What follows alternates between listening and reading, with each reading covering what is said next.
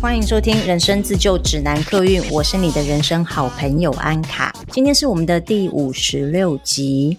今天 Podcast 的上架时间比较特别，是在周间。平常我都是在周六或者是周日上我的 Podcast。为什么会在周间发一集 Podcast 呢？今天其实是想跟大家宣传一下，我会在八月份到九月份举办两个人类图的线上工作坊。先说明一下为什么会办工作坊呢？我有创一个人类图自学笔记的 FB 私密社团，最近突然有好多朋友加入这个社团里面。我相信有加入社团的朋友也知道，其实我们在社团里面讨论很热烈哦，有很多的交流，有擦出很多的火花，我觉得非常的开心。因为创办这个社团的初衷就是希望对人类图有兴趣的朋友，不管你了解多深，都能够加入这个社团，借由大家的实力分享、知识分享。来共同的交流跟学习哦。我有设两个加入社团的审核条件，一个是请你写你是什么类型，第二个是请你写你的人生角色是什么。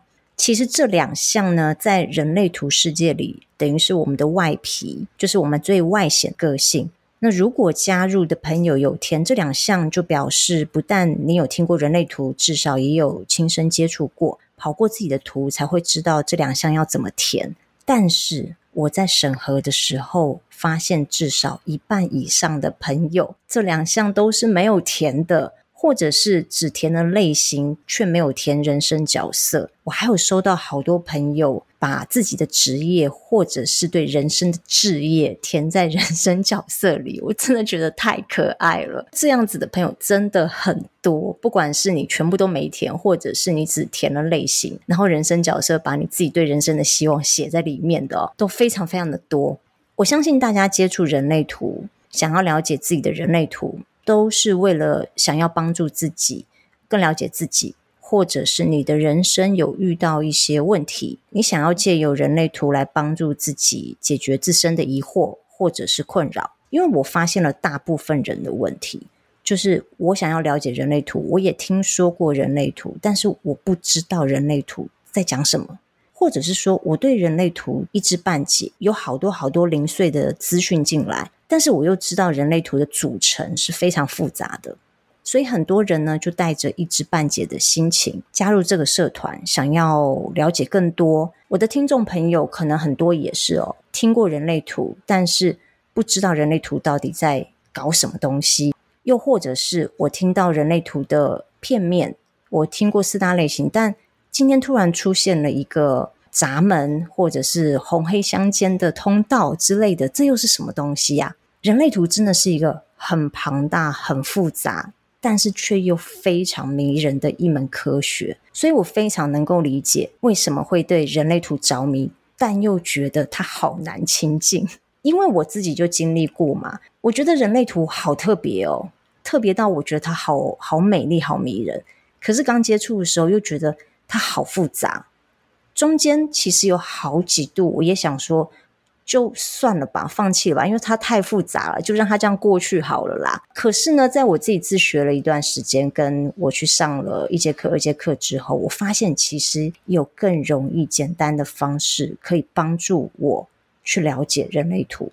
我因为认识了人类图，我更了解自己。我觉得更棒的是呢。以前我对于我自己不自信的那些地方，我因为知道了自己的图之后，我反而产生了自信心。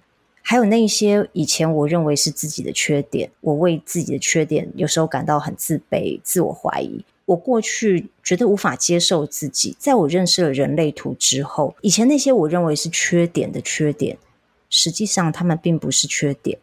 其实他们才是我内在的宝藏，是我的优点。我发现人哦，很多时候是因为不了解自己，所以产生自我怀疑跟自我否定。因为我自己就是在自我探索的过程中，去接纳自己的缺点，不但把缺点转念成优点。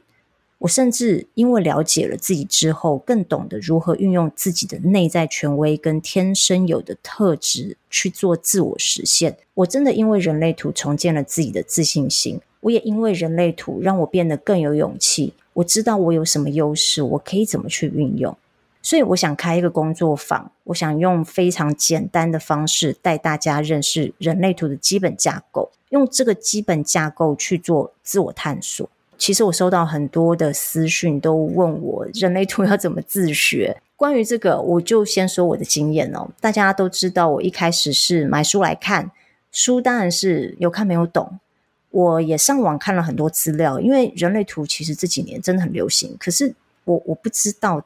这么的流行，我在认识人类图跟深入了解人类图的时候，才发现原来它这么流行，并不是因为它流行我才去认识它的哦，真的是因为我认识了之后，我才知道哇，人类图现在这么流行哦。所以网络上有很多资料，那中英文的都有。我因为英文也是有一些底子，所以我也会去看英文的资料。还有就是哦，我参加了很多的工作坊，认识了一些人类图的同好。然后我有一六四八这条通道，所以但我有兴趣的东西，我就是会一直钻研下去。但是我接触了人类图的这些管道，我循完一轮之后，我发现我得到知识都是片面的，有些讲得非常深，讲到闸门、爻辞、四箭头、呃饮食什么的，有些只花半小时做概述。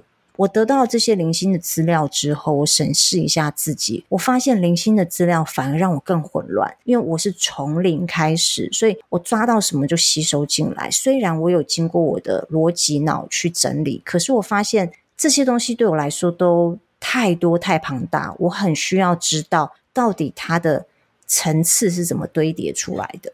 后来呢，当然我的荐骨就有了回应。我认为我必须要有系统的先去了解人类图的基础架构。我不想再从这些零星碎片里面去拼凑整块拼图。然后我也想要知道现阶段我最需要知道的东西是什么，因为人不可能一次吸收所有的东西进来。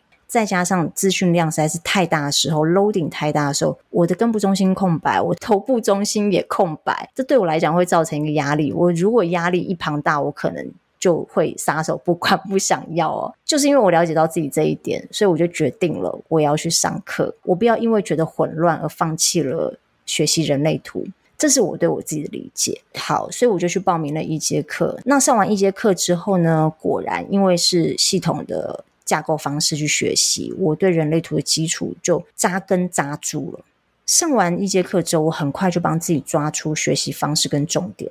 就像我开头说的，课本教的是一样的东西，文字都是一样的。那当然，每一位讲师他们的经验跟他们学习到的东西不一样，当然讲解方式也会不一样。可是自学也还是必要的。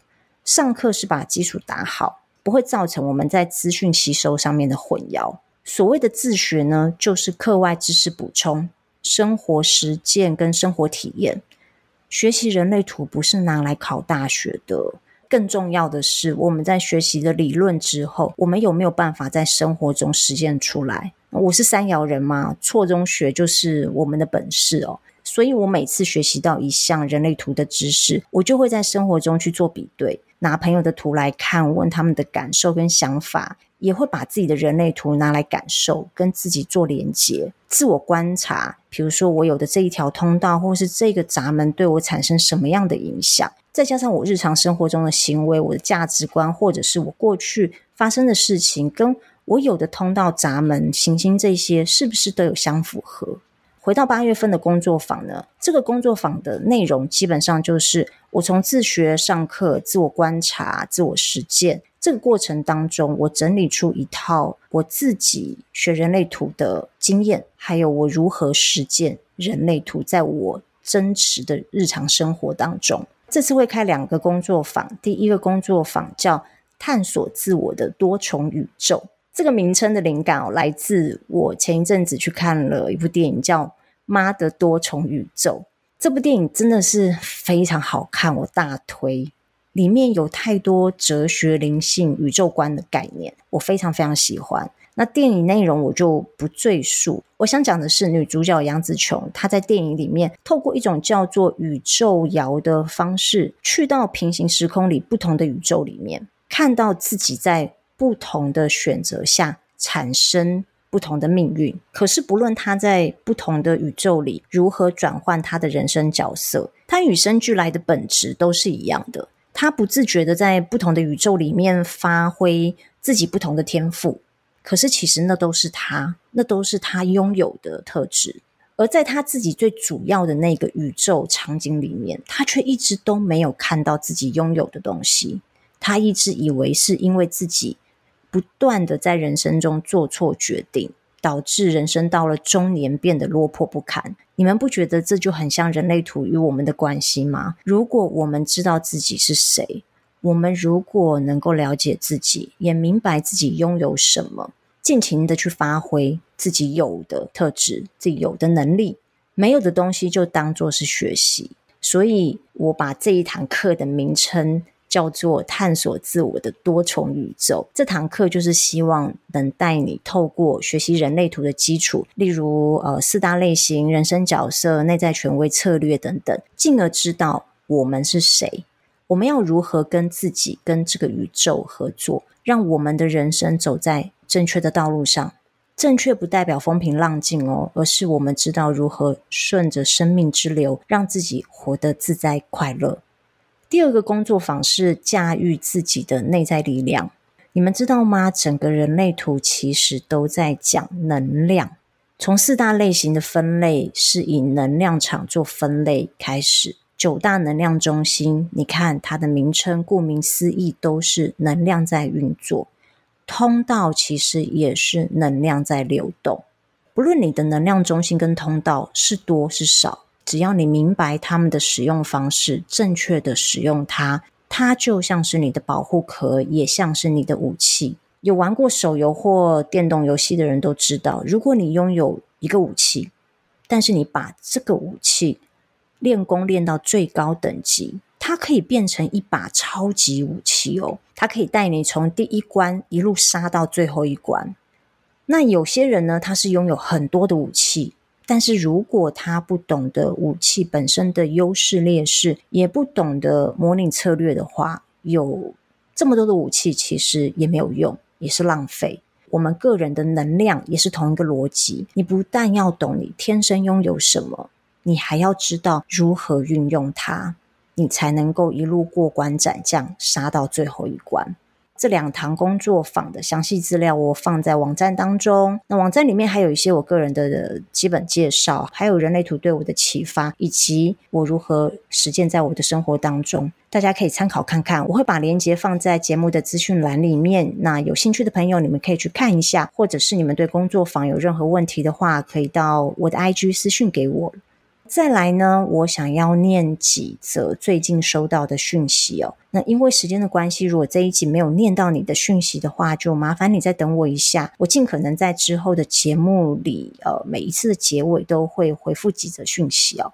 我今天会分享两位显示者朋友的讯息哦。第一位朋友是 A Y A K A，他说。安卡你好，最近才开始接触人类图，刚好有机会听到你的 podcast，想要请教您一下，我的类型是属于显示者，可是我一直感觉不出来有显示者的特质。目前在一间公司工作了七年多，当了老板秘书六年，前阵子因为一些因素，所以转部门。最近工作开始觉得茫然，想转换跑道，可是找不到人生目标。经朋友推荐后，开始研究了人类图。从不觉得自己有可以发起的能力，只觉得自己很劳碌命而已。觉得自己是生产者，请问会有这种情况发生吗？会的，当然是会的。当你在还没有很了解自己，也不清楚显示者的能量场跟发起要怎么发起的时候，我们在一个大家都需要工作的环境里面，当我们是在为别人工作的时候，当我们还不是主管的阶段。或者是不是一个呃能够主事者的这个阶级位置的时候，你当然会觉得你自己很像是一个生产者，因为别人叫你做什么事，你就做什么事。我有问了一下这位朋友他的人生角色哦，他的人生角色是三五，我也是三五嘛。我虽然是显示生产者，可是呢，我其实常常在乱发起，所以是不是很有趣？显示者觉得自己是生产者。显示生产者觉得自己是显示者，我们的角色根本就对调啦。可是我觉得没有关系，因为三爻人我们都知道，就是要不断的尝试。我的人生都是经历尝试过来的。我如果不尝试，也不会知道人类图，我也不会知道原来我是要等待坚固的回应。我给这位朋友的建议是：你是显示者，我不确定是不是因为从小你生长的环境。不会给你太大的空间去让你自由发挥，或者是说长辈家里的环境小小时候就要你要听话，然后按照他们安排去做事情。我有认识显示者六二人哦，他是小时候三十岁以前很冲，那也因为六爻的对半是三爻嘛，三十岁以前是等于像是个三爻人在生活。他经历过很多事情之后，就发现说，现在我没有一定要做一个发起者，或是他发起的事情不在他的工作上面，而是在他自己个人身上，不管是家庭啊、爱情啊，嗯，或者是他有兴趣想要去学习的东西。总而言之，就是我觉得这个发起不见得只是在职场领域，因为职场是一个我们最无法控制的地方。你有没有办法升迁？你有没有办法发挥自我？你有没有办法去得到一项你喜欢的工作？都不是我们能够决定的。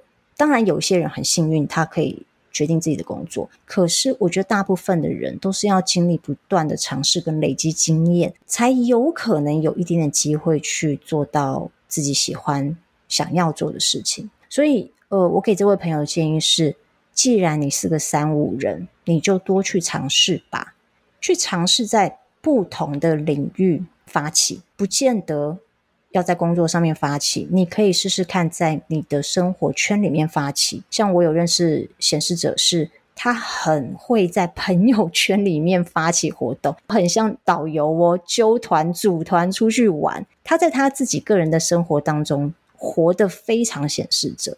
那我觉得三爻有一个好处，就是这个领域不行，我们换一个领域嘛。错误了没关系，我们就从这个错误当中去做学习。我觉得此路不通，还有别条路可以走。这是我人生活到现在最大的心得。走了错了也没关系，就算了，不一定要继续下去。我们可以试试看别的东西。最重要的是，你有没有活在你自己里面？好，祝福这位朋友。另外一朋友呢，也是显示者哦。这位朋友叫佳莹，他说：“Hello，我是今天第一次在 YouTube 上面听到你分享人类图的听众。我是显示者，也看过很多介绍显示者的影片，但特别喜欢你的介绍，讲了很多细节跟实例，让我更清楚的了解自己很多很多。听到很多你的分享，觉得很有共鸣。以前会觉得自己很像跟别人不一样，但又说不上。”常常别人也会说我是个蛮容易被看见的人，自己也觉得很像有这么一回事，但总是不知道原因是什么。现在似乎明白了一点，谢谢你的分享，让我更看见自己，也更知道自己应该要怎么做会比较舒服自在。这位听众朋友，我不知道你的人生角色。但是我觉得很开心，你听了我的节目，你听了我对显示者的了解跟实力分享之后，能够帮助你更了解自己，也能够帮助你看见自己，还有喜欢自己。我觉得呢，人类图并不是一个至高无上的指南，它也不是一个人生唯一的一本圣经哦。我认为它也算是一个大数据法则，更何况是四大类型。所以前一位朋友，如果你你没有察觉到自己显示者的特质，在听过我的 podcast 之后，你也还是没有找到你自己的话，也没关系，因为或许你有你自己表现出显示者的方式，或许你自己也还没有察觉到。像我自己察觉到我自己已经是很晚很晚的时候了，都已经是中年之后了。